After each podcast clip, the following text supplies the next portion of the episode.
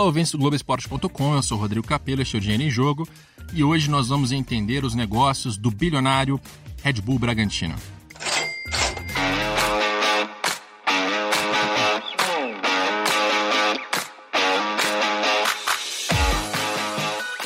Para falar de Bragantino, preciso de alguém do Bragantino. Temos aqui em São Paulo o Sheik Thiago Escuro. Tudo bem, Thiago? Cabelo, tudo bem? Prazer falar contigo. É, trabalhando bastante para chegar nesse bilionário que você mencionou. E vamos lá, longe de ser um shake, longe de ser bilionário, mas trabalhando bastante. Trazendo os bilhões da, da do mercado de energéticos austríaco para o futebol brasileiro. É claro que eu estou brincando aqui, vocês não gastaram bilhões, mas nessa janela de transferências ficou muito evidente como é, o Bragantino foi um dos que mais contratou, mais investiu, e isso está chamando a atenção do mercado. Uh, até me desculpo já, porque eu estou tomando o energético da concorrência aqui na sua frente. Então eu já estou largando como ofensa sua, mas uh, a gente vai, vai seguir. Primeiro me conta, uh, como é que está esse início de ano do Bragantino? Quais são as principais diretrizes? Aí pensando não só na, na empresa, né, no, no, no clube de futebol, mas no negócio como um todo. Capelo, a gente precisa é, olhar isso de outra forma, né? Olhar só para o dinheiro, só para o negócio, só para a parte financeira, não vai conseguir traduzir o que desportivamente nós estamos construindo. É, e é importante pontuar isso porque o nosso projeto ele é esportivo, o nosso projeto ele tem a ambição de vencer jogos, de vencer campeonatos. Não é um projeto financeiro, não é um projeto que visa uh, investir X em um atleta e transferir ele por, por, y, por Y, não é isso.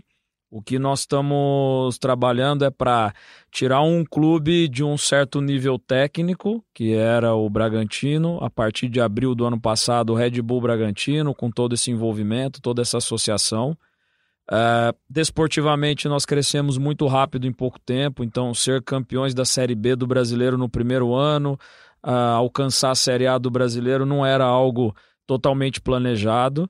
Então, nós temos muitos desafios dentro do clube em termos de infraestrutura, pessoas, atletas também. Uh, uma forma muito clara de jogar futebol, de querer crescer desportivamente, um modelo de jogo do clube, onde nós buscamos profissionais, inclusive o treinador que pense de forma similar. E os investimentos em atletas, ele está alinhado com toda essa estratégia, esse propósito. Né? Então, focar no projeto esportivo o projeto financeiro ou negócio que a gente acaba discutindo muito no nosso mercado, ele vai ser uma consequência do sucesso desportivo. Tá, então eu faço a primeira pergunta mais aberta para ver quais são os elementos que você me joga aqui para a gente trabalhar. Ah, então vamos voltar no tempo para fazer uma, uma, um entendimento cronológico da situação. Ah, a Red Bull ela não, não chegou agora no mercado brasileiro, ela já tinha uma operação anterior com o clube de futebol, que era uma empresa aberta por ela, do qual você já era executivo, certo? Eu fui diretor de futebol do Red Bull Brasil entre 2013 e meio de 15. É, foi sim um, o início da relação da Red Bull com o futebol brasileiro, criando um clube do zero, tentando estabelecer numa cidade de grande porte, que é Campinas, mas na minha concepção, com a miopia de acreditar que conseguiria concorrer com marcas tradicionais do futebol brasileiro, como Ponte Preta e Guarani. Foram nove anos de investimento, de sucesso esportivo, mas sem atingir uh, resultados relevantes no que diz respeito à torcida, comunidade, pessoas, paixão. A razão do futebol existir é isso, né? Uh, tive a oportunidade de participar da gestão que levou o Red Bull Brasil da Série A2 para a Série A1 primeiro ano de Série A1 em 2015, classificando as finais, classificando para a Série D do Brasileiro, Copa do Brasil. Uh, no meio de 2015, eu deixei o Red Bull Brasil por um convite do Cruzeiro e retornei em 2017 com o conhecimento do que era o Red Bull Brasil e já trazendo essa reflexão para a Red Bull, né, de entender que é, aquele modelo ele não entregaria tudo o que a Red Bull espera do futebol brasileiro e foi quando nós iniciamos, na verdade, esse processo de estudo, de avaliar o mercado e buscar outras opções para que esse investimento fosse redirecionado. Né? Então tinha uma questão ali de formação de torcida, de público, que era mais difícil em Campinas, afinal, tirar torcedor é muito difícil, né? É difícil você você tem que conseguir novas levas de torcedores, né? Eu, eu não sei se vocês chegaram a estudar e encontrar gente que diria assim, não, eu, eu era Ponte Pretano até ontem, mas agora eu tô torcendo pro, pro Red Bull. Isso aconteceu?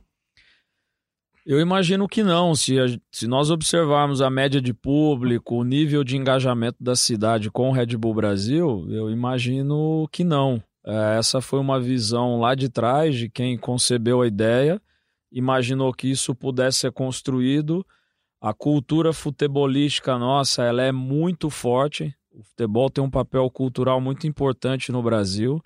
Uh, nós temos aí tantas equipes e marcas tradicionais, uh, com cidades como Bragança, que tiveram anos uh, de glória com os seus clubes e que, por várias razões, têm dificuldade hoje de competir num nível melhor. Uhum. Então, na minha visão, era muito mais lógico buscar esse caminho que nós estamos hoje Uh, nós já tivemos o ano passado, durante a Série B, uma demonstração do quanto isso é, é, muito mais relevante e importante, o quanto fez diferença a torcida, a cidade, uma equipe que foi campeã da Série B invicta em casa.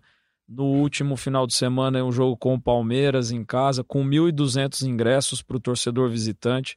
Ou seja, nós tivemos aí 90% da capacidade do estádio destinado ao torcedor do Red Bull Bragantino e ele compareceu e ele encheu o estádio. Então, isso, sem dúvida nenhuma, apesar de só oito meses, tem demonstrado que esse redirecionamento foi acertado. Então, vocês começaram a buscar uma, um local em que você pudesse, em vez de criar uma marca nova, abraçar uma marca que já existia e ela já traz com ela um, uma, um ativo ali, né, que é o torcedor, que é a paixão que está envolvida, a tradição, a marca, coisa e tal. Uh, mas também teve uma questão esportiva, né? Você, vocês na, na Série D, a Série D nacionalmente foi onde uh, o Red Bull Brasil chegou, né? E ficou. É onde ele estava até esse ano. Uh, na verdade, classificado para a Série D. Nós mantemos os dois clubes em atividade. Então, a Red Bull é a empresa de bebida energética que investe no futebol brasileiro. Não é uma associação ou fusão entre os clubes, não. Os dois clubes continuam ativos, recebem investimento. Por força da legislação, o Red Bull Brasil foi rebaixado à Série A2 de São Paulo, está jogando, e nós temos utilizado esse projeto como uma plataforma para desenvolvimento de jovens jogadores, para poder oportunizar a primeira experiência no futebol profissional mas sim, nessa temporada o Red Bull Brasil estaria classificado para a Copa do Brasil em função do título do interior do ano passado, uh, coisa que também o Red Bull Brasil não pode usufruir em função da Lei Pelé, como o Red Bull Bragantino já está classificado, não pode ter dois clubes na mesma competição e também classificado para a Série D do Brasileiro. Mas olhando para o Red Bull Brasil, foi sim a divisão nacional mais alta em que foi atingida. E houve um momento ali em que vocês olharam para para a possibilidade de chegar a uma primeira divisão e todo ano tentava, não, não conseguia, até porque a Série D é mais difícil, né? Ela tem uma fórmula complicada. Complicada que eu digo assim, tem um mata-mata ali que torna a coisa um pouco mais difícil de prever. Pontos corridos é mais fácil de subir. É, houve um momento, e em que momento vocês chegaram e pensaram assim, peraí, desse, nesse caminho aqui a gente não vai bater o que a gente está pensando no prazo pensado? Ah, os executivos austríacos procuraram manifestaram insatisfação. Como é que foi essa decisão de trocar um clube, trocar não, mas é, buscar um clube numa divisão mais alta para conseguir fazer esse atalho, como as pessoas mencionam tanto nas redes sociais, o atalho que, o, que a Red Bull fez? Capelo, eu te agradeço por tocar nesse ponto, porque para nós é importante esclarecer. É, não houve nenhum tipo de cobrança ou manifestação da matriz austríaca com relação a desempenho ou performance. Eu tomei a decisão de deixar o Cruzeiro no final de 2016 uh, ah, e voltei ao mercado, conversando com alguns clubes. A Red Bull me procurou de volta para que eu retornasse numa outra posição, numa outra estrutura. E desde o primeiro contato, eh, eu manifestei essa uh, insatisfação enquanto no cenário anterior de para mim muito claro de que nós faríamos desportivamente como vinha fazendo. O Red Bull Brasil foi campeão do interior, classificou duas vezes para a Série D, Copa do Brasil, cinco anos consecutivos na Série A1. Uh, ah, sendo um clube do interior, não é algo tão comum, um clube que sobe e consegue permanecer por cinco anos. Então, por mais que desportivamente nós fizéssemos o caminho, podia demorar três, quatro, cinco anos, isso é discutível. É, do outro lado, o caminho não seria construído.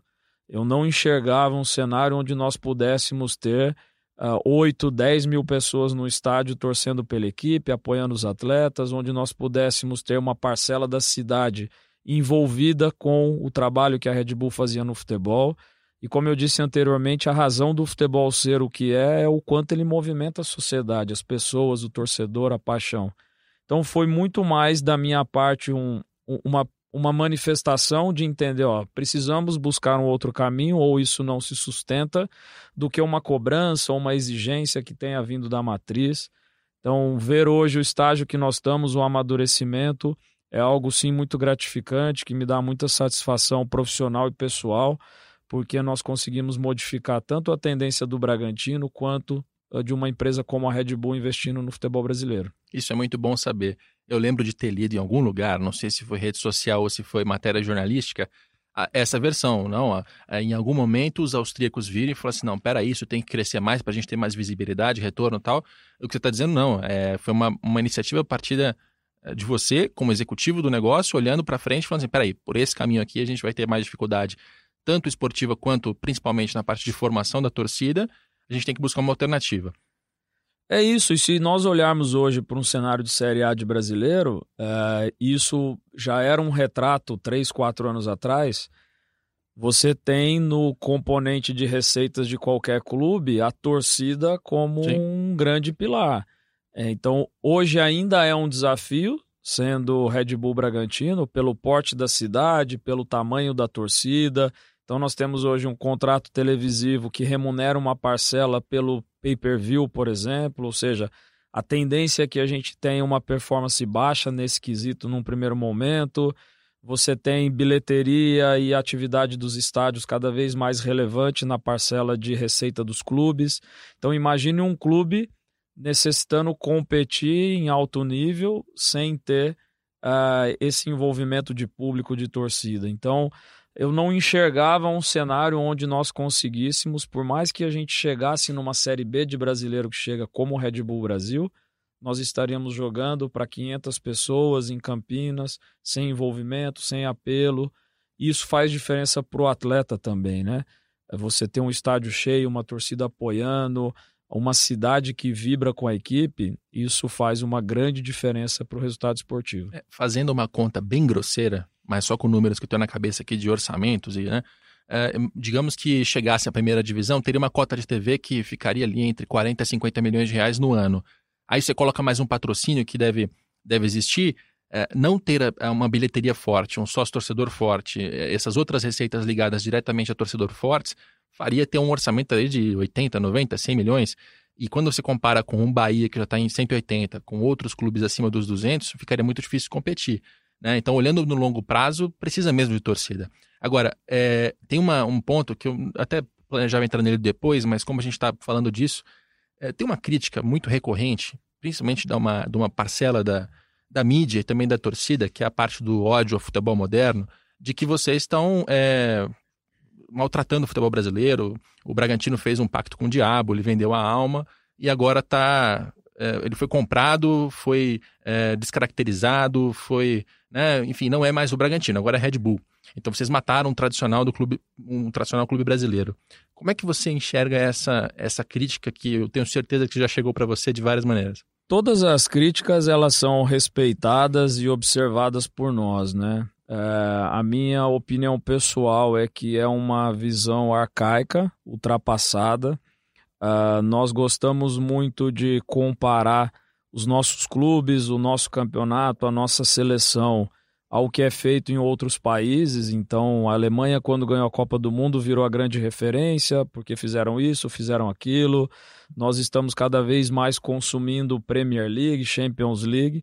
Mas quando começa a criar-se o caminho aqui para que o nosso campeonato se torne um produto daquele nível, existe esse tipo de rejeição de comportamento, né? Então, nós somos uma das poucas ligas importantes no mundo que ainda tem um modelo 100% associativo, onde limita demais a entrada de novos investidores, a entrada de novos players no mercado que possam alavancar as marcas do futebol brasileiro. E é por isso que eu acho que o que nós estamos construindo agora com o Bragantino é, é um modelo ideal uh, para que a gente possa construir com outras marcas similares. Então, se nós olharmos para o mundo hoje, o Chelsea era um clube com pouca expressão anos atrás, tornou-se uma grande marca através de um investimento de um grande empresário, de um bilionário, que é o Abramovich nesse caso. Paris Saint-Germain vem passando por um processo similar, o Manchester City passou por um processo similar. Então você tem casos e casos no mundo que tornaram os clubes mais saudáveis, mais competitivos, o que fortalece as ligas. E quando a gente observa esse movimento chegando no Brasil, ainda tem esse comportamento reativo, né? Uh, eu acho que é da nossa cultura, a nossa cultura é criticar o que a gente tem, o que a gente faz, o que é lamentável. Nós aqui estamos trabalhando em prol da solução, do melhor caminho, em trazer o melhor ambiente, e eu espero que esse tipo de iniciativa se multiplique porque para mim a dúvida é zero de que em alguns anos, se isso multiplicar, a gente torna o produto futebol brasileiro muito melhor. E a minha, a minha opinião pessoal a respeito, eu até entendo as críticas que chegam e a visão de que tradições devem ser respeitadas, né? É...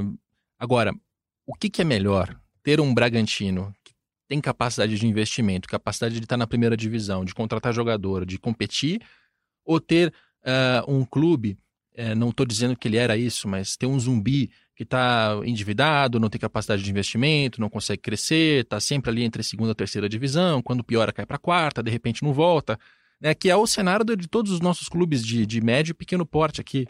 É muito instável, é muito pequeno, é muito complicado. Quer dizer, é, em nome da tradição, é melhor a gente manter o mercado pequeno ou, ou, ou não, vamos, vamos, vamos trazer dinheiro de fora para fazer com que o negócio aumente, cresça, e isso vai qualificar, inclusive, a primeira divisão com novas caras, com novos investimentos. Agora, é, eu acho tudo isso desde que os projetos sejam de longo prazo, né? E aí eu quero emendar a próxima pergunta.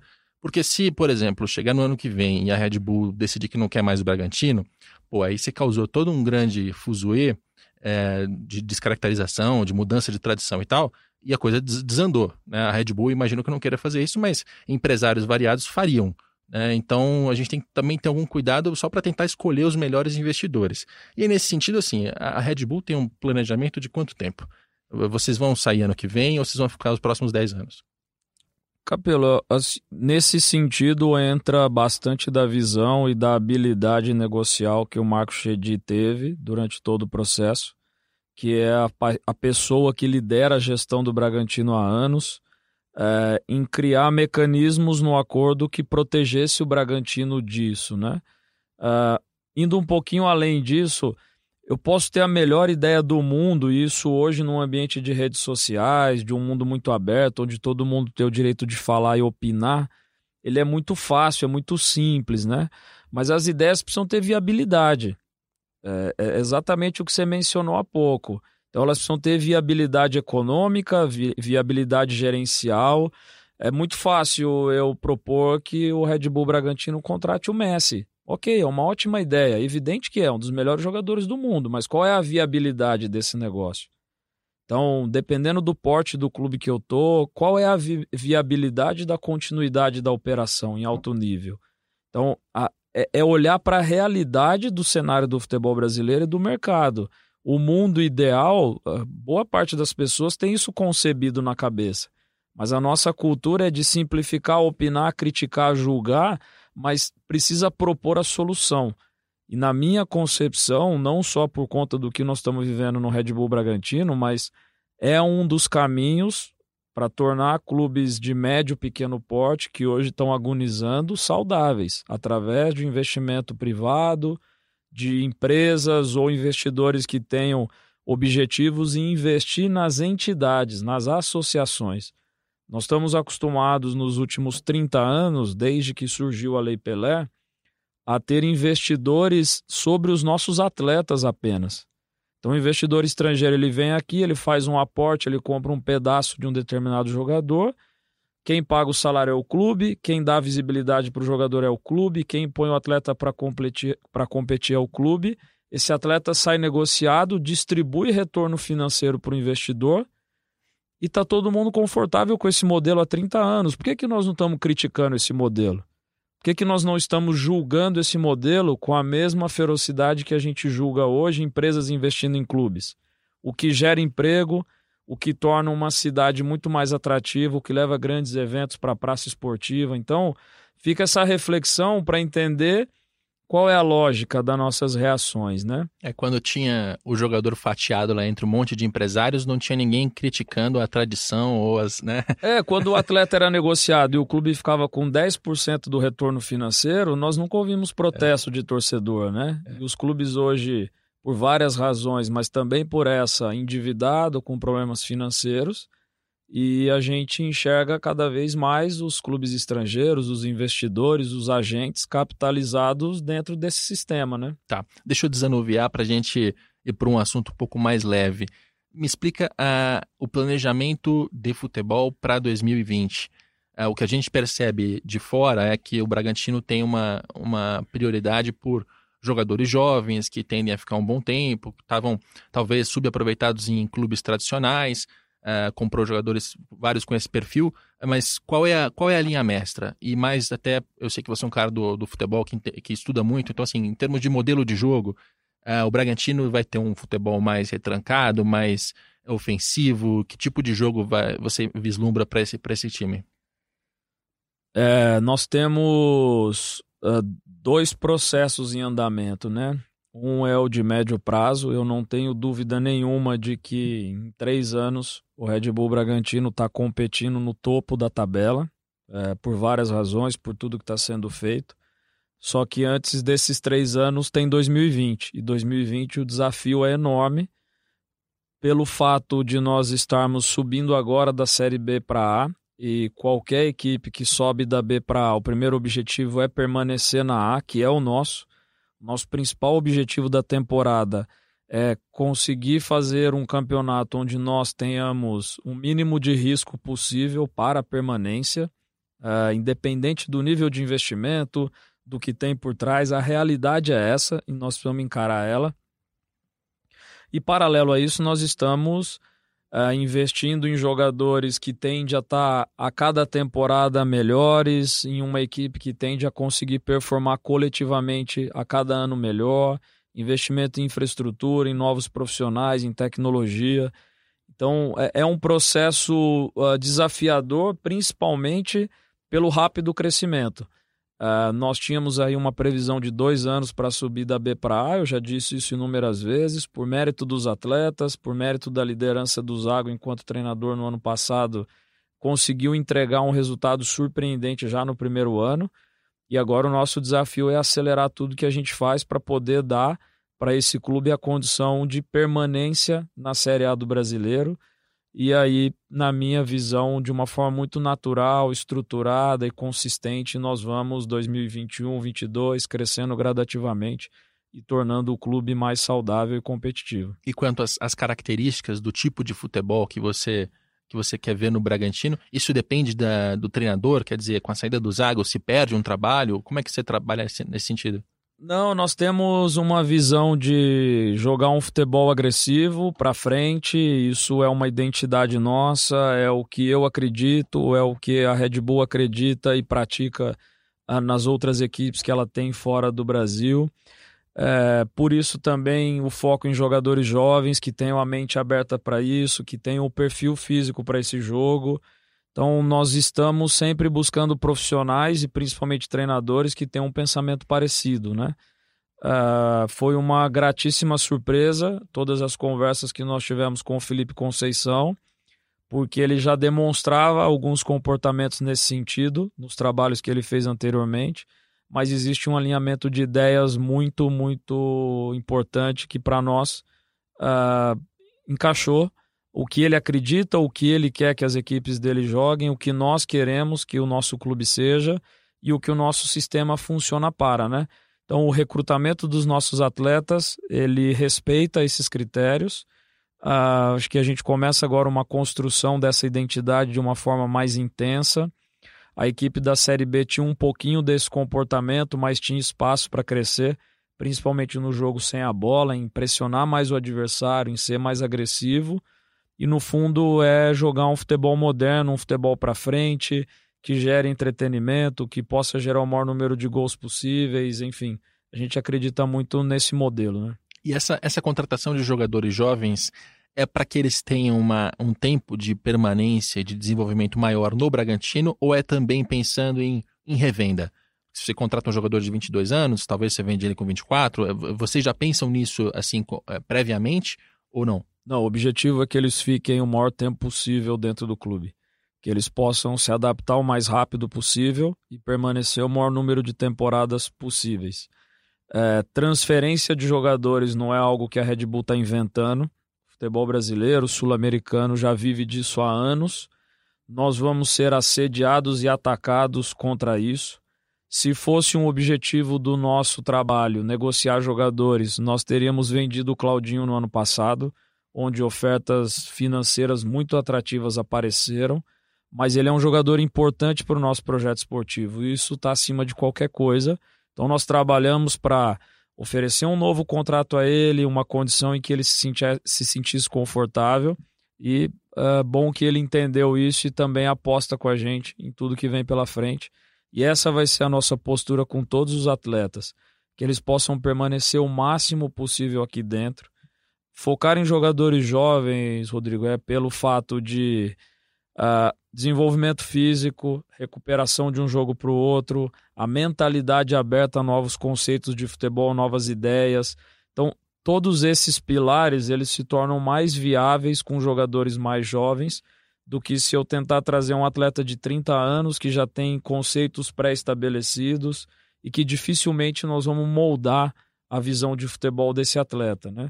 Então, não é pela questão econômica, mas sim priorizando o modelo de jogo. Em algum momento vai chegar uma proposta que vocês vão julgar que é, é, é benéfica, faz sentido vender, né? Isso pode acontecer, mas a, a linha é de manter o jogador para ter desempenho esportivo. Até porque, se o Bragantino chegar na primeira divisão e, e for um saco de pancadas, vai até atrapalhar um pouco os planos da marca, né? É pior para a marca se o time for um saco de pancadas do que se ele tiver competitividade. É mais ou menos por aí. É, porque nós não podemos tirar o fato de que o atleta é um ser humano, é um jovem com sonhos, com aspirações. Eu falei há pouco, o Claudinho permaneceu porque ele entendeu que o projeto era bom para ele. Não foi porque ele foi obrigado a ficar. É, e assim precisa ser conduzido em qualquer lugar do mundo. Você não consegue criar um ambiente desfavorável para um jovem atleta permanecer, trabalhar e imaginar que ele vai performar, né? Então, durante o processo de recrutamento, é, tudo que eu estou discutindo contigo aqui, de certa forma, foi discutido com os atletas. Existe uma visão de médio e longo prazo. Nós estamos trabalhando para conscientizar também esses atletas de que se ele deixa o Brasil com 23, 24 anos de idade, ele estará melhor preparado para viver o futebol europeu do que sair com 18, 19 anos. Muitos talentos do futebol brasileiro nos últimos anos foram prejudicados por uma transferência muito prematura. Então, são meninos, são adolescentes que acabam tendo uma carga, uh, uma responsabilidade muito grande sobre eles muito cedo. Então, acho que é papel também dos clubes brasileiros tentar esticar o máximo possível a permanência deles aqui, o desenvolvimento, o amadurecimento, e obviamente isso vai tornar o atleta brasileiro mais valioso no mercado do que ele já é, né? Nós temos algumas poucas transferências aí extrapolando valores absurdos de jovens, mas na média o atleta brasileiro poderia ter um valor maior de mercado do que ele tem se ele fosse melhor uh, conduzido no, na, na, sua formação. Maravilha, a gente está falando de futebol dentro de campo, aí vai ter gente que vai reclamar, peraí, mas não é o dinheiro em jogo, então para justificar o nome do podcast, deixa eu só é, lembrar um número, eu busquei ali nas notícias, né, os, as transferências de jogadores, quais se transferiram nessa, nessa pré-temporada, nessa janela, e quais foram os valores publicados pela imprensa. Então não são valores nem de balanço, nem oficiais, nem são valores de imprensa. E por ali a gente percebe que o Bragantino é um dos que mais investiu, gastou menos do que. Gastou não, investiu. Vamos usar a palavra correta. Investiu menos do que o Flamengo, mas investiu ali em torno de 80 milhões de reais, o que é algo que, para a realidade de é, Cruzeiro, de onde você foi diretor de futebol, diretor, né? Sim, diretor, diretor. executivo. Vasco, Botafogo, Fluminense, impensável, impensável. Não tenho 80 milhões para investir. É, é, é um, vocês estão chegando à primeira divisão causando um impacto ali, né? Assim, tem, tem, uma, tem uma, isso gera uma expectativa também de, de grande futebol, né? Sim, sim, nós temos consciência disso. Eu tenho conversado bastante isso internamente, de que as coisas de fora não podem afetar muito o que a gente faz internamente. Nós, eu não acho que tenha sentido um atleta carregar nas costas a responsabilidade do valor da transferência dele.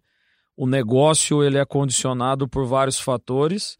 O atleta é o mesmo, a capacidade é a mesma, os desafios com ele é, serão os mesmos. Então, por isso é muito importante esse esse direcionamento da mentalidade para o projeto esportivo. Então, o salário do atleta não entra em campo, o valor que foi pago na transferência dele não entra, o que entra é o ser humano, é humanizar esse processo. Ah, o nosso foco em jovens traz um desafio ainda maior, porque eles têm 19, 20, 21 anos, eles precisam de muito apoio, de muitos profissionais ao lado para poder continuar se desenvolvendo, se sentir seguro para isso e nós temos uma estrutura muito bem preparada para isso, né? É, de novo, independente do investimento nesse primeiro momento, nosso objetivo é permanência. Nós estamos tirando um clube de Série B para A, o que é um desafio grande, mas tirando ele e preparando para que ele possa competir num nível mais alto nos próximos anos, não simplesmente montando um trabalho de um ano e para depois ter que remontar lá na frente, né? No ano passado se falava muito que a Red Bull colocaria 200 milhões de reais, né? E vocês gastaram 80. Estou usando aqui os meus números arredondados de imprensa, que certamente vai ter alguma, alguma, alguma diferença em relação à realidade. É, então vocês ainda têm 120 para gastar, é isso? Será? Preciso dar uma checada lá. Não, mas aqueles 200 era uma, era uma combinação de, de custo, de investimento, de infraestrutura, não era só para investir em jogador, né? É que os números eles não são produzidos por nós, né? Nós a, até evitamos tratar dos números justamente para evitar esse tipo de julgamento em função do investimento. Nós queremos sim a avaliação e o julgamento esportivo. Uh, esse número dos 200 milhões ele nasceu em algum momento ali, uh, produzido pela imprensa, começou a se multiplicar, replicar, mas nunca foi um número produzido por nós, né? Uh, e, e, acho que nós não temos que carregar nenhuma responsabilidade a mais ou a menos do que os demais em função do investimento. Nós temos sim a responsabilidade de ser um clube bem administrado que não se individe em função dos objetivos esportivos, que tem uma gestão muito coerente, linear, e isso nós conseguimos garantir, né? E trabalhando sempre para que dentro de campo a gente possa cumprir com os objetivos esportivos. Uma pergunta que talvez para você seja idiota, mas que eu acho que o nosso ouvinte talvez se interesse. É, quando vocês gastam esse dinheiro nas contratações, são pagamentos que estão parcelados? Quer dizer, vocês vão dar conta disso nos próximos três anos? Ou vocês saíram comprando todo mundo à vista, no estilo shake árabe? Não, as operações elas são parceladas, elas têm é, prazo para pagamento. Obviamente, nós vamos honrar com todas elas, porque o clube está estruturado e organizado para isso. Uh, alguns casos têm, inclusive, algumas bonificações por metas desportivas que o clube atinja. Então, as negociações elas são bem estruturadas nesse sentido. Tá. Uh, e aí eu queria entender um pouco da, do funcionamento da parte financeira. Até porque em abril vocês vão publicar balanço financeiro do Bragantino. Eu vou colocar na minha análise anual. Afinal, né, subindo da primeira para segunda, da, da segunda para primeira, a gente te coloco ali nos 24 clubes que eu costumo sempre é, desenhar. Entraremos no seu radar, né? Exatamente. E aí vou ter ali a, a divisão de televisão, patrocínio, bilheteria, sócio-torcedor, coisas do tipo. É, mas para matar nossa curiosidade enquanto o balanço não sai, como é que funciona a operação do Bragantino nesse sentido? Quer dizer, se tem lá X milhões em receita, é, quanto disso é televisão, quanto é patrocínio, como é que se dividiria essa, essa conta?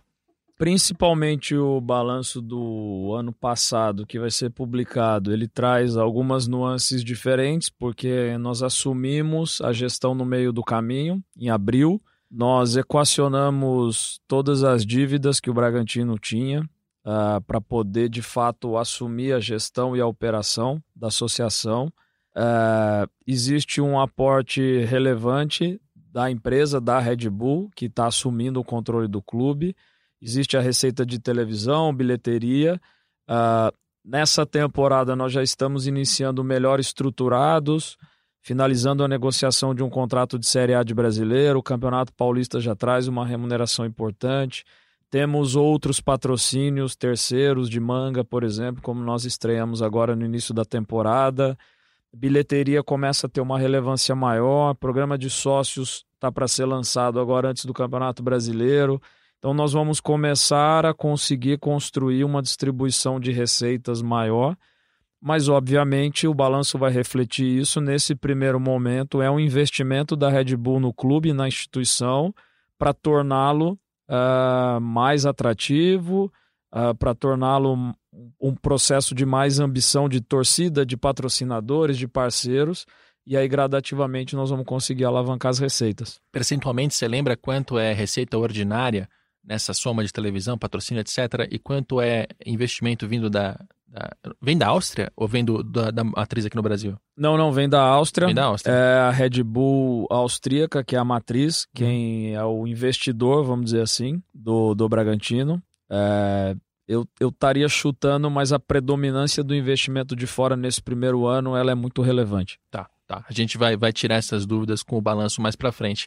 Uh, mas isso ainda me, me preocupa em relação a 2020. Preocupa não, me importa. É, quanto disso ah, quanto da operação de hoje você ainda tem a necessidade de receber aportes regulares da Red Bull? E quanto você imagina que, ó, não, com as receitas ordinárias a gente vai conseguir dar conta disso sem precisar entrar dinheiro de fora? Em quanto tempo, talvez?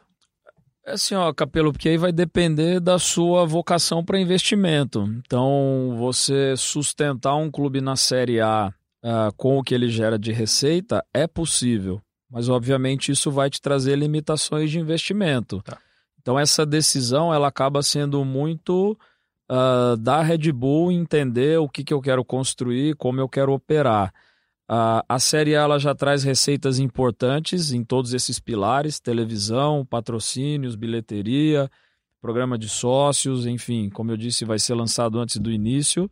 Mas uh, se a empresa tiver a ambição e está tendo de investir para tornar o clube um clube de um patamar mais elevado do que ele é hoje, obviamente isso vai exigir um investimento maior nos primeiros anos, até que você possa consolidar o Red Bull Bragantino como um clube de topo de tabela. Uh, existe uma característica no nosso mercado que tende a trazer muito retorno, que é a simpatia do clube do que está sendo feito. Nós temos muita manifestação de torcedores de outros clubes que, pô, eu gosto do Red Bull, eu torço, eu espero que dê certo, eu estou acompanhando. E esses torcedores de alguma forma consomem algo assistindo um jogo, uma camiseta, um produto, isso gera receita. Então nós também acreditamos nesse caminho dentro do nosso mercado.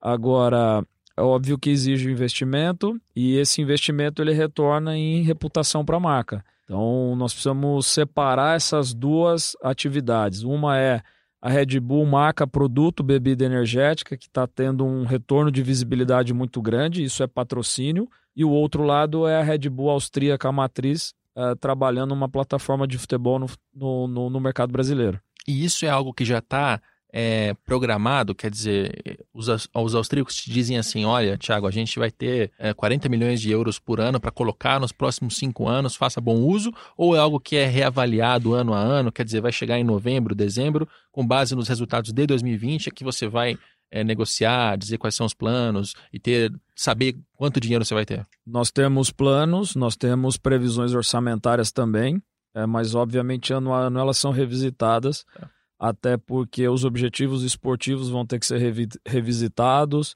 os atletas contratados começam a dar respostas ou positivas ou negativas, e isso vai modificando a necessidade de investimento. Né? E como é que a, a, a Red Bull Bragantino, a Red Bull Bragantino ou o Red Bull Bragantino? Você que escolhe. Eu que escolho. Desde então, que seja Red Bull, a Red Bull e o, o Bragantino. É, como é que isso se encaixa dentro de uma lógica global de investimentos da, da Red Bull em futebol. Porque ela tem clube na Áustria, tem clube na Alemanha. É, existe a possibilidade, por exemplo, de haver intercâmbio de jogadores daqui para lá, de lá para cá. É, isso, isso é uma multinacional montada assim, interligada, ou são é, núcleos diferentes que não, não, conver, não conversam, obviamente não, mas que não tem essa relação próxima, tanto em troca de jogador quanto de talvez dinheiro, não sei.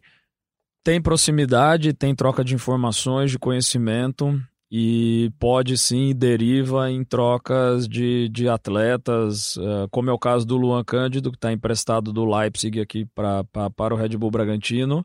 Então, da mesma forma que nós temos jogadores emprestados hoje do Corinthians, nós temos do Leipzig. Então, não é uma necessidade ou uma exigência, os clubes são independentes na sua gestão, mas obviamente uh, essa sinergia ela é uma oportunidade para nós e sempre que possível nós queremos utilizar, tanto daqui para lá quanto de lá para cá, né? É isso, isso me parece tendência, né? Porque além da Red Bull, a gente tem o Manchester City com uma, uma holding, né? Uma, uma multinacional com um clube agora no Uruguai, é, Japão, Oceania, né? Na Austrália, na própria Espanha e tal além, do, obviamente, do Manchester City e do, do, New York City. Então você tem ali uma, um desenho de uma multinacional. A Red Bull está fazendo dela.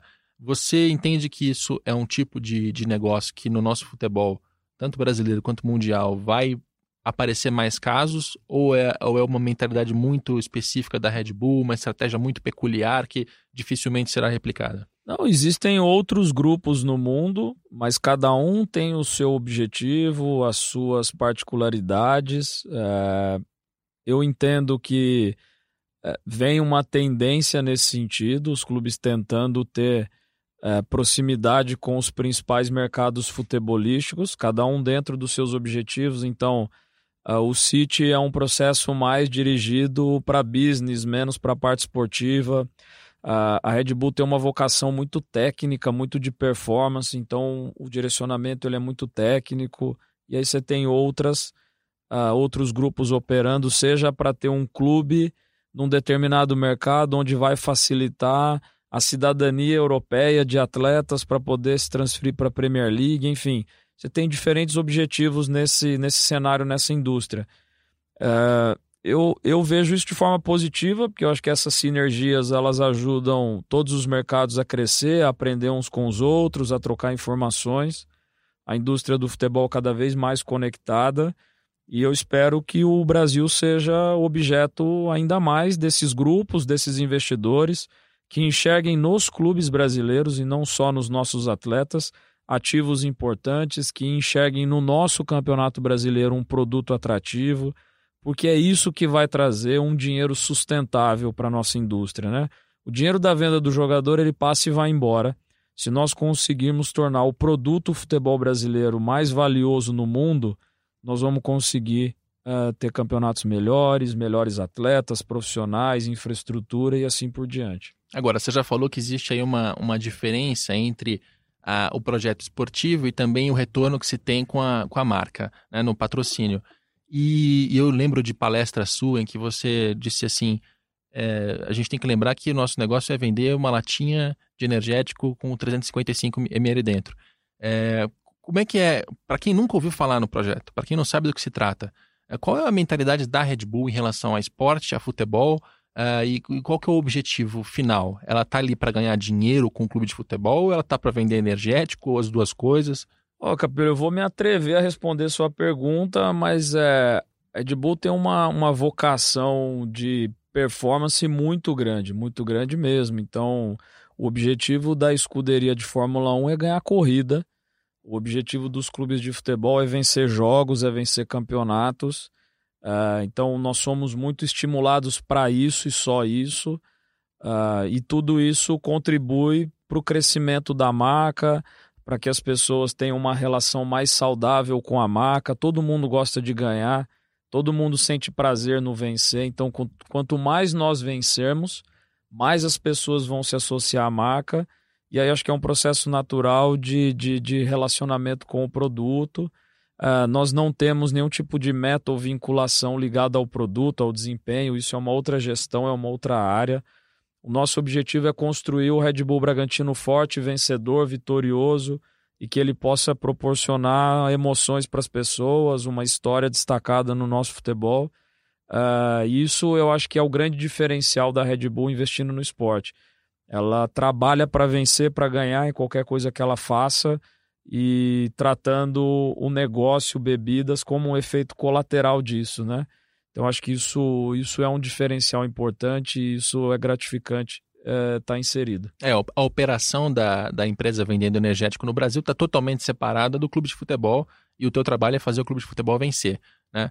É, agora, dentro de um plano maior ali, quanto mais você vencer, mais você vai aparecer, melhor vai ser a sensação e as, os princípios e os valores que a torcida vai atribuir à marca. Isso, no fim das contas, vai ajudar a vender energético e, e, e aí que a conta fecha. Aliás, eu acho o projeto da Red Bull bem interessante e bem peculiar, porque ela, em algum momento, eu não sei quando, mas ela tomou essa decisão de que, em vez de fazer patrocínios, como qualquer marca do mundo, eu vou ser dona do, do, do, do veículo, né? Tanto veículo literalmente na Fórmula 1 quanto da, do clube de futebol. É, isso é raro, né? Isso é muito raro. Eu, eu, confesso que a Parmalat talvez chegou perto disso, mas ela era uma patrocinadora. Era uma cogestora, mas era patrocinadora ainda. Ela tinha um viés mais, mais forte nisso. É, essa postura da Red Bull é muito única, né? É única e é especial porque isso te obriga a ter uma visão de médio e longo prazo, né? É, o que é raro para as empresas se envolvendo com o esporte. Então, nós falamos agora há pouco, foram nove anos investindo no Red Bull Brasil para aprender tudo o que aprendeu, para colher os frutos que colheu, para redirecionar a rota. Então, quantas empresas estão dispostas a investir tanto tempo numa modalidade esportiva com um viés técnico, com um propósito técnico? E aí, muito mais do que retorno para a marca, quantos garotos foram educados nesse processo na base, quantos profissionais foram formados para o futebol brasileiro, quantas atividades foram desenvolvidas através do investimento da empresa. Então, eu acho que é raro, precisa ser valorizado, porque não é uma marca que está simplesmente buscando a visibilidade pela visibilidade, mas sim uma construção de uma plataforma de desempenho, uma relação muito mais é, intensa com as entidades esportivas e exatamente isso é que precisa dar segurança para vocês da imprensa, para o torcedor do Bragantino, para todo cidadão de Bragança, de que não é um relacionamento que ele vai se encerrar daqui um, dois ou três anos, porque a vocação da marca e da empresa é muito diferente disso. Agora, aqui na, na realidade do, do Bragantino, até voltando para o assunto um pouco de, de composição da estrutura societária, coisa e tal, as pessoas eu vejo que tem, tem bastante dúvida nesse sentido. Porque o Red Bull Brasil era uma empresa, ou é uma empresa, limitada, se eu não me engano. É, a, agora, nessa estrutura do Bragantino, não é empresa, é associação. Isso, o Red Bull Brasil é uma limitada que foi fundada, se eu não me engano, no final de 2008, começou a competir em 2009.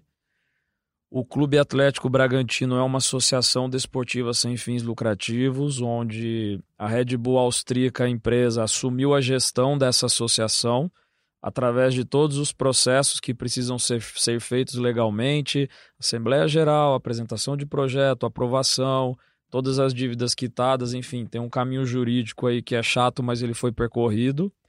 E hoje nós estamos no momento de uh, aguardar o projeto de lei uh, que está em tramitação, que vai gerar aos clubes a oportunidade de tornar-se empresa com uh, regime tributário muito similar às associações para decidir o próximo passo. Mas o nosso objetivo é operar o futebol profissional como empresa, porque essa é a visão que nós temos, a quantidade de recursos gerado, de empregos uh, no futebol profissional especialmente, ela justifica que os clubes sejam empresas, na minha visão.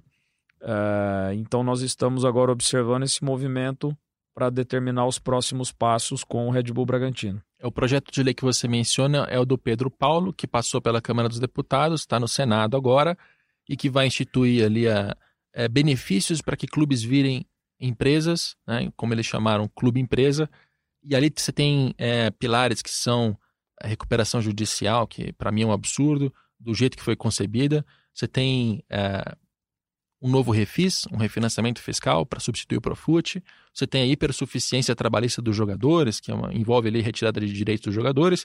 E agora, essas três, essas três coisas nada tem a ver com os planos do, do Bragantino, até porque vocês não estão nem endividados, nem né, com problemas nesse sentido.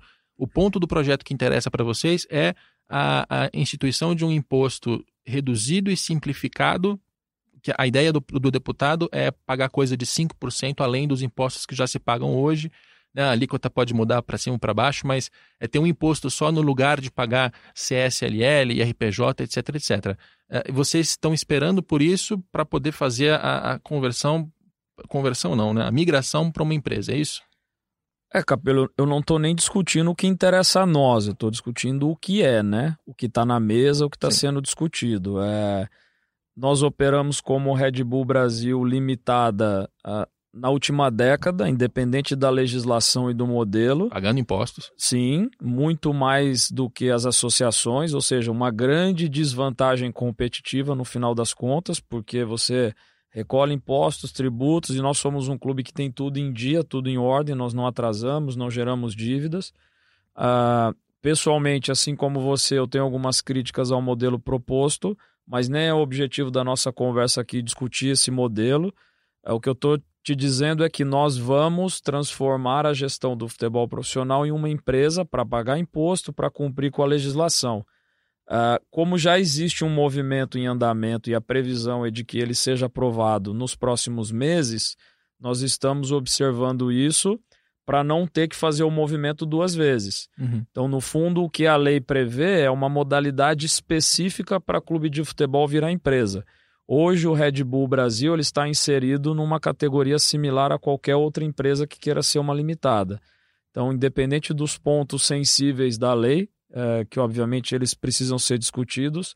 Nós estamos só observando para que seja feito um movimento único de transformar a gestão do futebol profissional do Red Bull Bragantino em empresa, ou via limitada ou via a sociedade desportiva que está sendo proposta aí na lei. Tá, ou seja, vocês não estão é, lidando como uma condição de que, olha, tem que sair, vocês estão fazendo lobby para isso, tá, mas vocês estão observando porque se sai o projeto e se outros clubes vão aderir a, essa, a esse formato com essa alíquota de imposto, vocês também vão, até para não, não ficar pagando mais do que um concorrente direto. Sim. É mais ou se, menos essa postura. E se o projeto de lei tornasse muito moroso para ser aprovado, nós vamos converter o futebol profissional em empresa na legislação vigente. Então, se não sair o projeto, vai virar empresa e isso deve acontecer para 2021, suponho. Isso deve acontecer no decorrer desse ano. Tá. Aliás, uma, uma outra fala sua de palestra que eu, que eu lembro era de que alguém te questionou se, se não valeria a pena, em vez de ser é, limitada, se associação para pagar menos impostos e ter benefícios. E eu lembro que você disse algo como: é, a gente entende que é melhor pagar o imposto, mas ter uma estrutura mais sólida, mais profissional, que vai gerar mais dinheiro também, do que ficar preocupado com a, né, com pagar aí um pouquinho mais aqui, um pouquinho, um pouquinho menos ali. Ah, é, é, eu lembro corretamente? Essa é a sua, a sua percepção? É isso, não é só minha, é da Red Bull enquanto empresa, né? A partir da, do momento que ela decidiu uh, operar dentro do mercado brasileiro, ela, nós queremos res, respeitar a legislação integralmente, não ter dúvida para a interpretação. O futebol profissional hoje no Brasil ele gera receitas muito importantes para os clubes, a finalidade de uma associação sem fins lucrativos, talvez ela já tenha esvaziado um pouquinho no decorrer dos anos. Tanto é que a Receita tem autuado os clubes, tem movido alguns processos no sentido de cobrar recolhimento de impostos como se fossem empresas. Então, por todas essas razões, a postura da Red Bull é conservadora nesse sentido também. Então, se existe uma forma de ser empresa, pagar impostos e manter é, o risco zero nessa discussão, é esse o caminho que nós vamos percorrer. Para terminar, uma pergunta difícil para manter a nossa audiência até o final, como é que é a relação com a família Chedid, com a antiga política do Bragantino? Vocês correm algum risco? É, eles estão participando da gestão? Enfim, como é que é a sua relação com eles? A minha relação pessoal é a ótima. A sua Red Bull, na verdade, né? É, não, sim, a minha pessoal com o Marco Chedi é ótima. Desde o primeiro contato foi tudo conduzido de forma muito transparente. Uh, na minha visão, nós investimos muito tempo discutindo o modelo, estressando as possibilidades, estressando os riscos. Então, nós tivemos sim divergências e discussões lá na concepção do projeto. Na operação, tudo que foi combinado tem sido respeitado. Uh, o Marco Chedi continua conosco como presidente de honra do clube, participa nas relações institucionais com o CBF, federação, com a cidade, com a prefeitura, com os poderes uh, envolvidos no futebol. Toda a operação e gestão do futebol ela pertence a nós. E no dia a dia nós vamos trocando informações, posicionando, nos atualizando. Uh, tem funcionado de forma muito saudável, Rodrigo. Assim, isso tem sido um diferencial grande para que a gente mantenha a harmonia entre clube, comissão técnica, atletas, torcida, cidade. Então, eu destacaria a visão uh, do Marcos Chedi nesse processo. Se não fosse ele, essa operação não viabilizaria. Se ele não tivesse se desprendido do poder, se ele não tivesse se desprendido do controle que ele sempre teve sobre o clube, esse negócio não daria certo. Então, sem dúvida nenhuma, ele, os filhos, mas principalmente ele, é uma peça-chave uh, no sucesso dessa parceria até aqui. Maravilha. Falamos sobre uh, o dinheiro, os investimentos, o perfil do jogador, a gestão, a visão da Red Bull, a relação para fora. Acho que a gente tocou em todos os principais assuntos.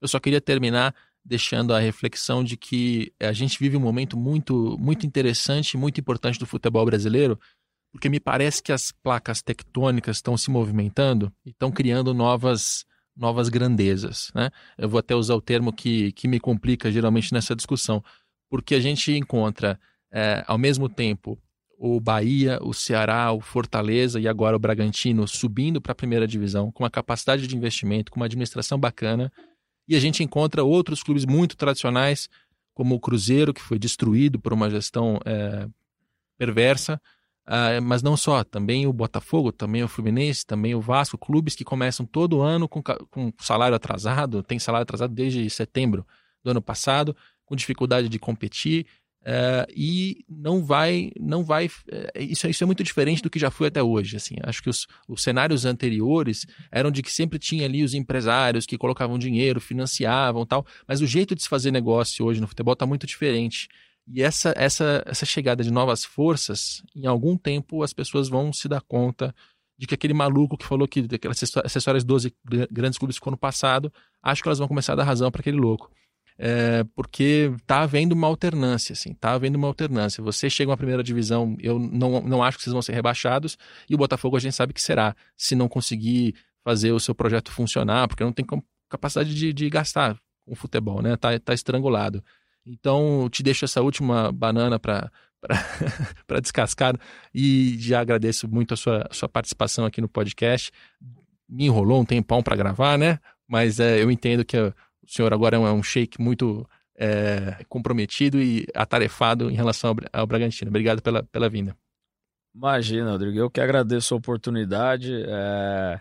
Acompanho o seu trabalho há algum tempo, admiro, então é um prazer estar aqui gravando contigo. Que você continue nessa missão árdua de realmente olhar os clubes por dentro, de buscar a gestão, os pilares, não só a parte financeira, mas conceitualmente o que está sendo feito, porque isso provoca, sim, uh, os clubes a, a modificarem a forma de operar, modificarem a gestão. Uh, independente de ser empresa ou associação, o modelo precisa amadurecer. Nós precisamos estabelecer um processo de gestão mais profissional, pilares de governança mais bem estruturados. É, precisa vir mais coisas da confederação. É, a CBF tem um poder muito maior do que ela exerce hoje de regular o campeonato, de regular a operação do futebol, de exigir mais dos clubes, então que seja cada vez mais uma gestão mais técnica e menos política. Talvez esse, olhando lá para cima, seja o grande problema dos últimos anos, a gestão muito politizada e pouco técnica. Então, perdão para alguns e não para outros, mais concessões para uns e menos para outros as grandes marcas precisam ser refletidas na gestão, na saúde financeira e assim por diante. O torcedor também não aguenta mais. Clubes endividados, sem capacidade de, de se sustentar, com salários atrasados, sofrendo todo mês de setembro porque já acabou o dinheiro do ano. Então eu, eu, eu torço muito pelo seu trabalho nesse sentido e para que isso ajude os clubes a se conscientizar de que é muito melhor nós baixarmos um pouquinho o sarrafo dos custos dos investimentos, termos uma postura mais conservadora, mas cumprirmos com tudo. Isso vai tornar o nosso futebol mais atrativo, do que ficar jogando para cima, ficar jogando para o populismo a gestão dos clubes e tornando eles cada vez mais endividados, como é o caso de alguns que você citou aí eh, no seu discurso. Então, acho que acredito nessa revolução que está vindo. Estou uh, trabalhando por ela da forma que eu posso, dentro do clube que eu tô, e eu espero que isso se multiplique. Obrigado, foi um prazer falar contigo aqui hoje. Maravilha. Este é Tiago Escuro, diretor executivo do Red Bull Bragantino. Esse é seu cargo? É Acertei isso. o cargo uh, e é um dos melhores profissionais que eu conheço aqui na, no nosso mercado do futebol. Este é o nosso Dinheiro em Jogo. A gente volta na segunda-feira que vem com mais um assunto. Este programa teve a produção de Leonardo M. Bianchi, coordenação de Rafael Barros e André Amaral. E a gente volta daqui a pouco.